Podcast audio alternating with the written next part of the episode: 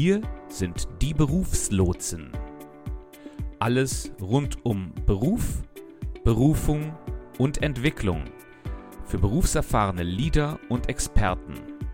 Wir besprechen Themen, die dir berufliche Orientierung geben und betrachten ganzheitlich, wie du deine Karriere in Einklang mit deinen Zielen und deiner Vision vorantreibst, damit du Sinn und Erfüllung in deiner Arbeit findest.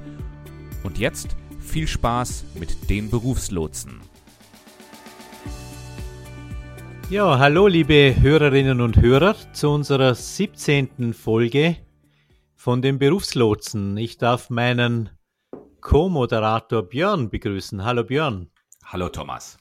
Wir beschäftigen uns heute in unserer kleinen Serie zum Thema Initiativbewerbung mit dem Thema Kittelbrennfaktoren.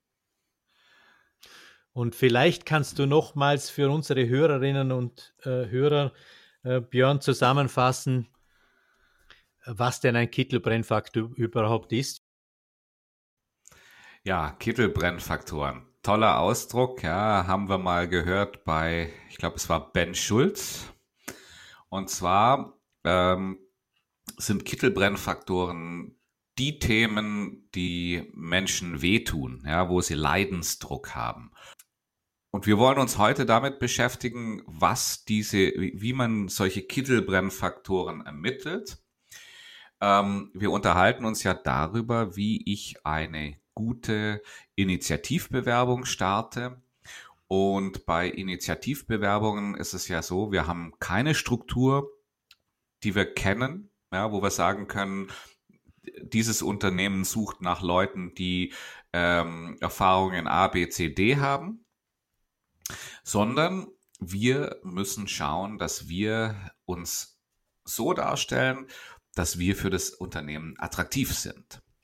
Und da gibt's eben, da ist es eben einfach wichtig zu wissen, womit hat das Unternehmen zu, kämp zu kämpfen, wo brennt der Kittel und dementsprechend die Kittelbrennfaktoren. Genau, und da muss man natürlich immer vorausschicken, dass das natürlich äh, zum Beginn meistens eine Hypothese darstellt. Genau. Das ist ja, glaube ich, der Punkt, wo dann viele auch stolpern, weil hm, die Frage, die an mich herangetreten oder die immer wieder an mich herangetragen wird, die ist immer, ja gut, woher soll ich denn da wissen, was die Probleme sind? Und ich sage dann meistens, ja, wenn du in deinem Bericht, in deinem Bereich eine Expertise hast, dann kannst du eine Hypothese ableiten, was deinen, was deine Zielgruppe höchstwahrscheinlich beschäftigt. Mhm. Und, und dann kannst du diese Hypothese testen und dann kommst du immer näher in den Bereich der Kittelbrennfaktoren. Ja, genau. Also, heute geht es um Kittelbrennfaktoren. Wir schauen uns an, was sind Kittelbrennfaktoren. Wir werden uns anse äh, ansehen, wie findest du die Kittelbrennfaktoren deiner Wunscharbeitgeber heraus. Und, ähm, und wir werden die Episode so abschließen, dass wir uns überlegen, wie du dich als Problemlöser im Lichte dieser Kittelbrennfaktoren darstellst. Genau, Björn, das wollen wir tun in dieser Folge und äh, uns mal ein Beispiel ausgeliehen aus einem anderen Kontext, wie man einen guten Elevator Pitch macht. Und zwar der Elevator Pitch, ja, den haben wir deswegen rangezogen, weil er eigentlich äh, eine ganz ähnliche Philosophie zur Grundlage hat. Ja, da geht es auch drum, ähm, von, jemand, von dem ich nur Vermutungen habe, von irgendwas zu überzeugen. Das heißt also, ähm, die, die, die, die Idee ist die gleiche dahinter. Bei dem Elevator, bei dem Elevator Pitch brauche ich, muss ich auch äh, eine These im Hintergrund haben, wo ich mir denke, das könnte diese Person, die ich dann im Fahrstuhl treffe, interessieren. Aber jetzt zurück zu unserem, zu unserer Trias Bedürfnis, Bedarf und Leidensdruck, Thomas. Ja, genau. Also, es geht um diese äh, drei unterschiedlichen Begriffe, Bedürfnisse, Bedarf und Leidensdruck, genau. Und der Leidensdruck ist eigentlich äh, der Begriff, der den Begriff Kittelbrennfaktor vom Inhalt her am nächsten kommt. Äh, vielleicht kann man da ein Beispiel bemühen. Ähm, wenn wir uns mal vorstellen, dass wir beispielsweise nach einem langen Einkaufsbummel mit unserer Partnerin ähm, bei sommerlicher Hitze unterwegs sind und wir kommen an einem Fruchtsaftstand vorbei. Und da gibt es dann irgendwie wunderbar frisch gepresste Fruchtsäfte etc. etc. Und das Problem ist allerdings, dass die äh, zu einem relativ happigen Preis angeboten werden. Ähm, und da wird wahrscheinlich, werden die meisten denken, ja okay, ähm, würde zwar gut schmecken, der Fruchtsaft, aber äh, in 15 Minuten sind wir zu Hause und da gibt es das Ganze billiger. Ähm, und dann äh, verzichtet man unter Umständen auf den Kauf des Fruchtsafts. Das ist also das Bedürfnis, nicht? Genau, das ist das Bedürfnis. Ich habe so das Bedürfnis, ähm, meinen Durst zu stillen, aber das ist noch nicht so wirklich dringend. Also ich kann das genau. im Grunde auch vertagen. Genau, und, und den kann ich, das kann ich auch, das kann ich auch auf andere Art und Weise tun. Genau, das kann später. ich auch später tun, meinetwegen, oder ich kaufe mir halt ein Mineralwasser. Das ist nicht so wirklich das, ähm, nicht wirklich ein Thema oder nicht wirklich ein Problem. Ähm, wenn wir jetzt den Begriff Bedarf mal näher beleuchten, jetzt stellen wir uns vor, äh, dass wir den gleichen Fruchtsaftstand vor uns sehen äh, und den nach einem harten Tag auf der Frankfurter Buchmesse, geht zwar momentan nicht aufgrund von Corona, aber nach einem relativ intensiven Arbeitstag als Messeaussteller besuchen. Und dort wird jetzt zum selben Preis der Fruchtsaft angeboten. Jetzt bin ich vielleicht schon eher so auf der Ebene, dass ich sage, ja, okay, jetzt gebe ich mal diese, diese Euros aus, auch wenn das Ganze vielleicht vom Preis nicht unbedingt billig ist. Und wenn wir jetzt nochmal die Brücke oder den, den Bogen spannen zum Leidensdruck, jetzt stellen wir uns mal vor, wir sind ein paar Tage in der Wüste und haben nichts getrunken. Ähm, und jetzt kommt irgendjemand mit seinem Kamel daher und bietet uns äh, denselben Fruchtsaft an, aber zu einem deutlich höheren Preis dann werden wir wahrscheinlich kaum mehr über den Preis diskutieren, zumindest wenn wir in den letzten Tagen überhaupt keine Flüssigkeit zu uns genommen haben. Und das wäre im Grunde dann der Leidensdruck und das kommt im Grunde dem Kittelbrennfaktor am nächsten. Und, uns, und unsere Philosophie ist jetzt, das geht natürlich nicht in jedem Fall, aber äh, unsere Philosophie ist, ein bisschen Zeit darauf zu verwenden, diesen Leidensdruck vielleicht herauszufinden um darauf mein, mein ähm, über diesen Leidensdruck ähm, einen guten Zugang zu unserer Zielgruppe zu finden. Der Leidensdruck, wenn ich, wenn ich den identifiziert habe, dann habe ich wie der, wie der Saftverkäufer in der Wüste, dann habe ich unschlagbare Verkaufsargumente und, ähm, und habe dadurch natürlich die Möglichkeit, eine eine Stelle zu bekommen, die vielleicht auf dem, auf dem freien Arbeitsmarkt äh, sehr, sehr stark umkämpft wäre. Ich meine, vielleicht noch, vielleicht noch einen kurzen, einen kleinen Exkurs. Ja. Also ich habe immer wieder Leute in der Beratung, die sagen, mein Problem ist, äh, ich kann mich nicht verkaufen. Mhm. Und sie meinen im Grunde mit Verkaufen meistens so quasi diese Stereotype, Form des Überredens ähm, so quasi für sich selbst zu trommeln und so weiter. Und wie du richtig gesagt hast, vorher, wo du das nochmal gebracht hast mit dem Saftverkäufer, wenn ich, wenn ich der Saftverkäufer in der Wüste bin, äh, dann muss ich wenig Werbung machen für mich, dann muss ich wenig trommeln, dann muss ich wenig, äh, wenig ähm, verkäuferisches Talent haben. Es genügt, wenn ich Fakten habe, die ich belege, belege dass ich diesen Engpass, dieses Problem löse. Ähm, und, und dann kann ich ganz leise auftreten unter Umständen. Also ähm, mir fällt da auch ein, ein gutes Beispiel dazu ein aus, äh, aus der Vergangenheit, aus meiner eigenen Vergangenheit. Und zwar, ich habe vor vielen Jahren in der, äh, in der Personalbeschaffungsbranche angefangen, also in, in, in, in der Recruitment-Industrie. Und da war es also seinerzeit so, ich weiß nicht, wie das heute funktioniert, aber da wurde sehr, sehr viel telefonisch verkauft. Und da hast du also eine Liste von Unternehmen genommen und hast angefangen, die abzutelefonieren.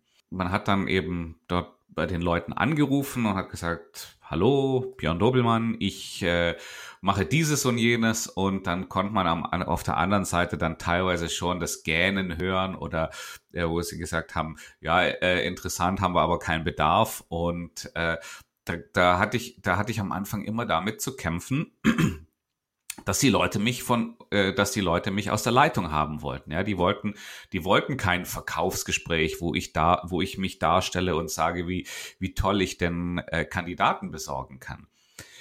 Ähm, und dann gab es aber immer wieder mal Anrufe, die, das war mir am Anfang überhaupt nicht klar, warum die so gut funktioniert haben, ja, äh, wo die Leute gesagt haben, ja, äh, hört sich interessant an, wir haben Bedarf, das und das äh, sind unsere Anforderungen, wäre toll, wenn sie uns da ein paar Profile liefern könnten. Und ähm, ich habe dann nachher festgestellt, es geht gar nicht drum, dass ich möglichst viele Leute anrufe. Es geht eigentlich eher darum, rauszufinden, bei wem ist aktuell, bei wem brennt aktuell der Kittel, ja? Und da, äh, und da habe ich festgestellt, dass ich da ganz andere Methoden in meinem Repertoire hatte, ja, dass ich mich mit Kandidaten unterhalten habe, die mir gesagt haben, ja, da, da war ich schon in einem Bewerbungsgespräch, aber das hat nicht geklappt. Ähm, und dann konnte ich mich direkt mit solchen Unternehmen in Verbindung setzen und schauen, äh, äh ob ich da vielleicht helfen konnte. Und da, da habe ich oftmals offene Türen eingerannt. Mhm. Also genau. da war der, da, da hat der Kittel gebrannt, da war der Leidensdruck hoch. Genau, und du musstest in weiterer Folge wenig Überzeugungsarbeit leisten, weil, weil äh, dieser, dieser, dieses Unternehmen mehr oder weniger Brand oder irgendwelche Hühneraugen hatte. Ja. Und, und du hast ein Hühneraugenpflaster angeboten und deshalb musstest du die nicht überzeugen, ähm, dass du jetzt denen um alles in der Welt ein Hühneraugenpflaster verkaufst. ja, genau. Wenn wir mal im, wer Hühneraugen hat, ist aufgeschlossen für Hühneraugenpflaster. Das ist so. Ganz genau, ja. ja. Das wäre ein guter Untertitel für die Folge gewesen, ja. Wer, ja, Hühner, ja. wer Hühneraugen hat, ist aufgeschlossen für Hühneraugenpflaster.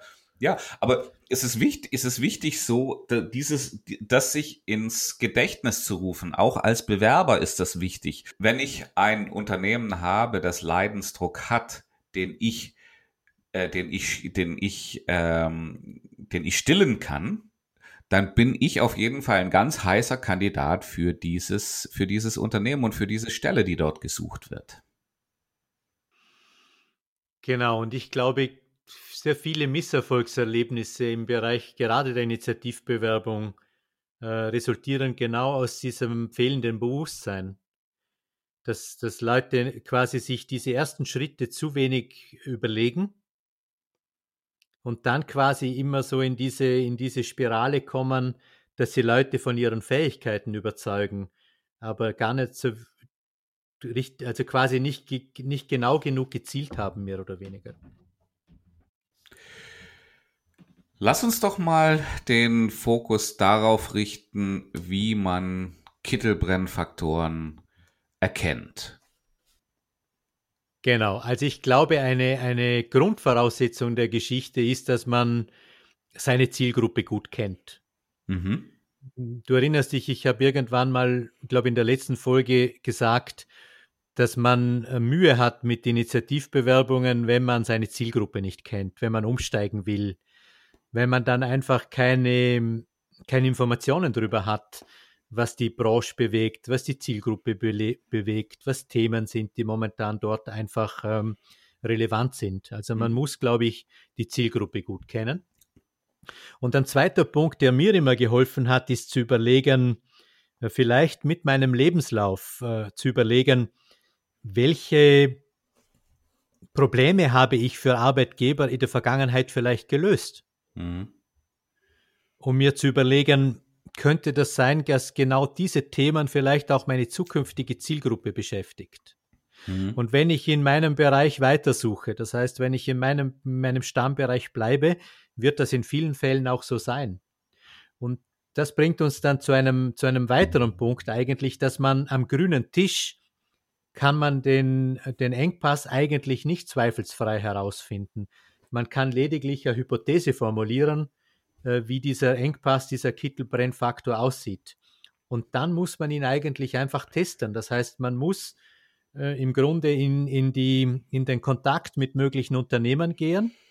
Und dann werde ich in einen Dialog kommen und die werden dann bestätigen oder es komme aus diesem Dialog Informationen darüber, wie, ich, wie der Kittelbrennfaktor vielleicht eher gelagert ist und so weiter. Ja, ja. Also vielleicht hier auch noch den Hinweis an unsere, äh, an unsere Zuhörerinnen und Zuhörer. Wir werden uns in der nächsten Folge genau damit beschäftigen. Wir werden uns damit beschäftigen, wie ich in, auf Unternehmen zugehe, wie ich, welche Kanäle ich dort nutzen kann, welche Werbe, Werbemittel ich dort einsetze. Ja. Aber vielleicht nochmal auf den, die, die Lebenslaufanalyse zurückzukommen, die du gerade gesagt hast, ja. Das ist ein sehr, sehr potentes Mittel, um zu überlegen, welche Probleme ich in der Vergangenheit gelöst habe und daraus Schlüsse zu ziehen, was ich denn in der Zukunft machen könnte. Das ist immer so eine so ein, so ein relativ äh, sicherer Weg, wenn das in der Vergangenheit ein Thema war.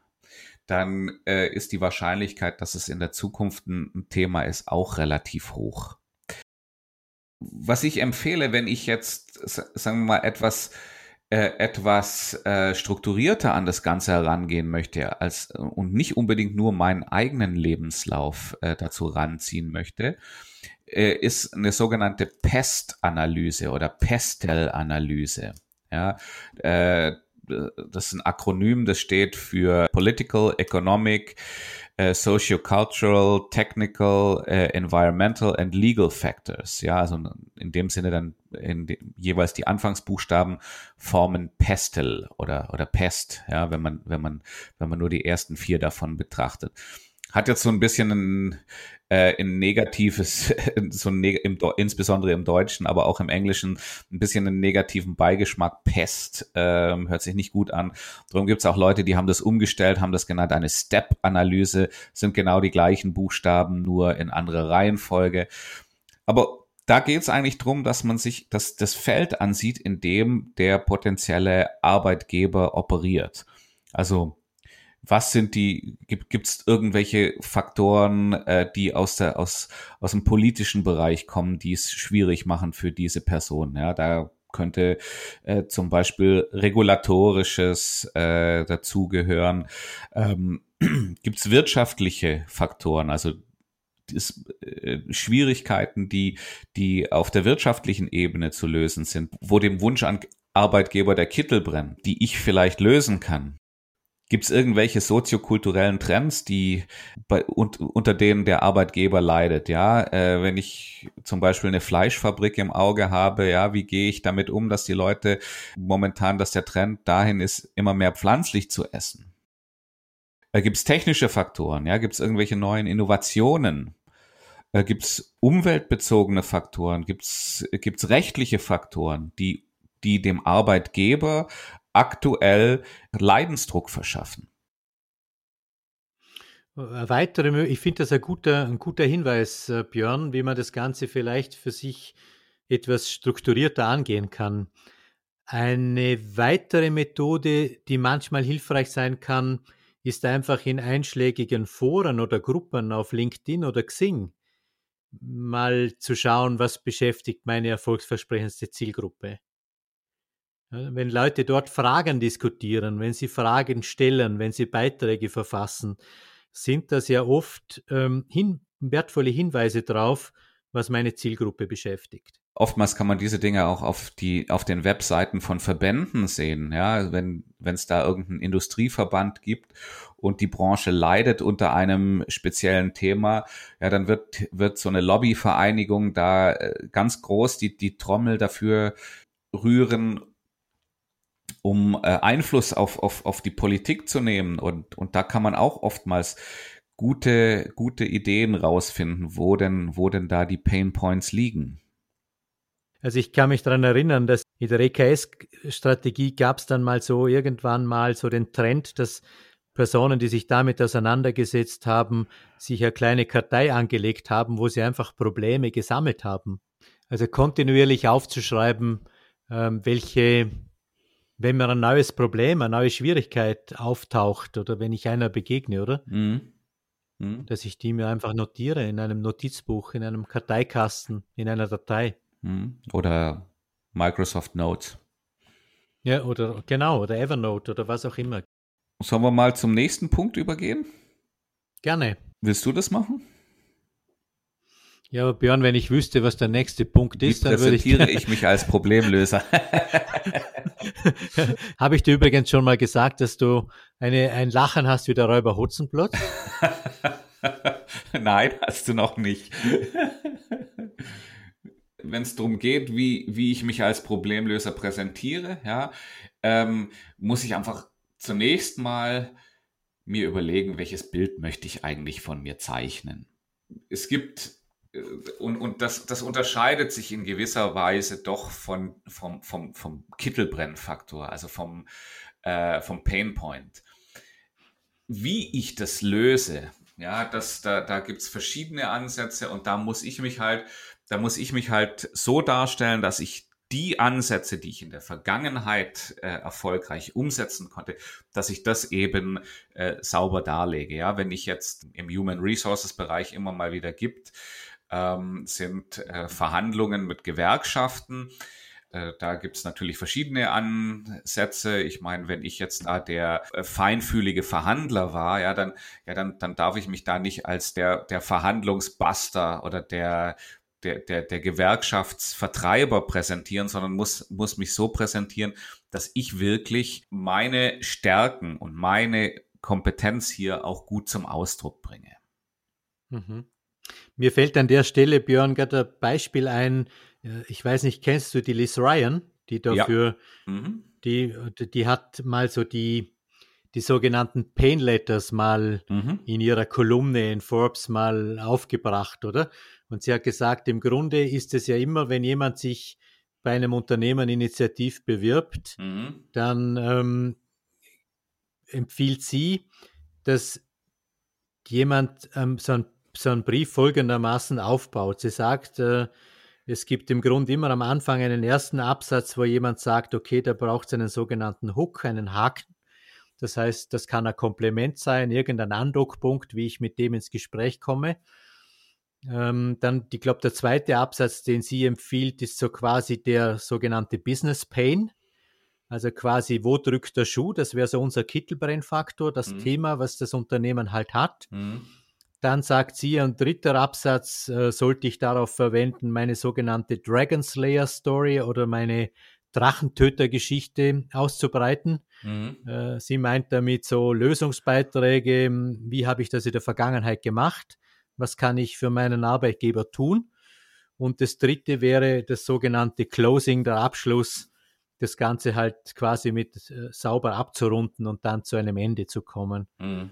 Ja. Das wäre so eine gute Möglichkeit, sich als, Präs als Problemlöser zu präsentieren. Ich finde ähm, es interessant, dass du die Liz Ryan ansprichst.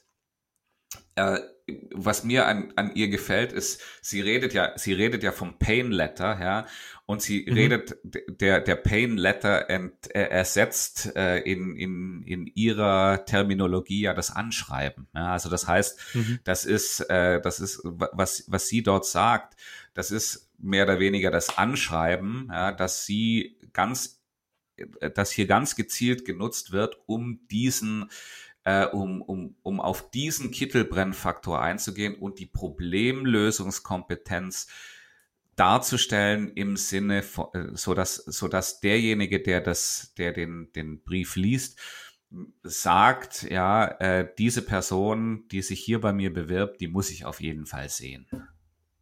Mhm. Das ist ein guter Ansatz. Also äh, kann ich auch jedem nur empfehlen, sich mal anzuschauen.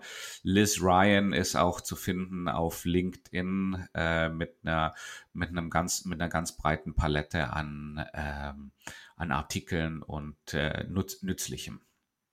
Genau. Und ich habe dann seltsamerweise festgestellt, dass so quasi diese Pain Letters, die sie empfiehlt, ja teilweise zumindest sehr stark mit der Zielgruppen Kurzbewerbung harmonieren oder korrespondieren, mhm. die wir ja vielleicht auch dann in der nächsten Folge nochmal genauer mhm. darstellen werden. Mhm.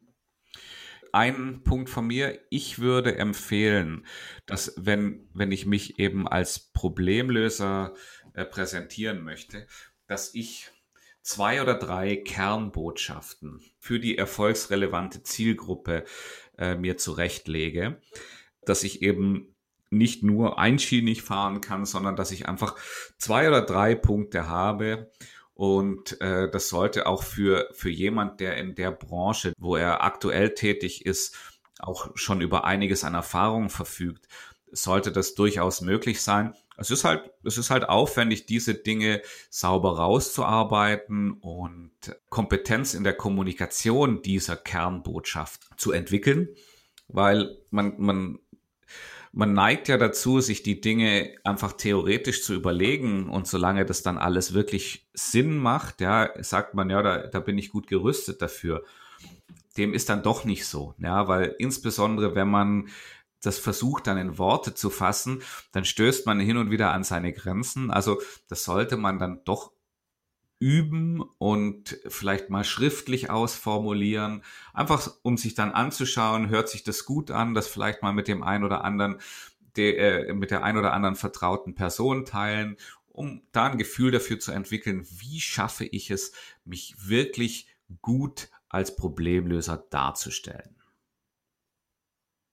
Und ich glaube, das wäre dann schon fast der Schluss unserer dieswöchigen Folge, oder Björn? Genau. Du hast aber noch eine Aufgabe für unsere, für unsere Hörerinnen und Hörer, nicht?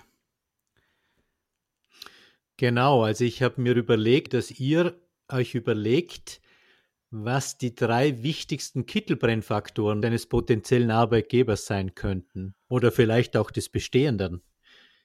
Ich denke einfach, dass ihr euch dadurch mit dieser Thematik Kittelbrennfaktoren vertraut macht und diese Ideen, ja, diese, diese Denkweise, diese engpassfokussierte Denkweise euch mehr und mehr zu eigen macht. In diesem Sinne wünsche ich und Thomas euch eine gute Arbeitswoche und wir hören uns wieder nächste Woche. Auch von mir ein, eine schöne Zeit, eine gute Zeit, bleibt gesund dort draußen und bis nächste Woche. Wir hoffen, euch hat diese Episode von den Berufslotsen gefallen. Die Berufslotsen, das sind Thomas Stadelmann und Björn Dobelmann. Und ihr findet uns auf LinkedIn oder unter www.berufslotsen.com. Wir freuen uns darauf, dich bald wieder als Gast bei Die Berufslotsen begrüßen zu dürfen. Bis dahin alles Gute.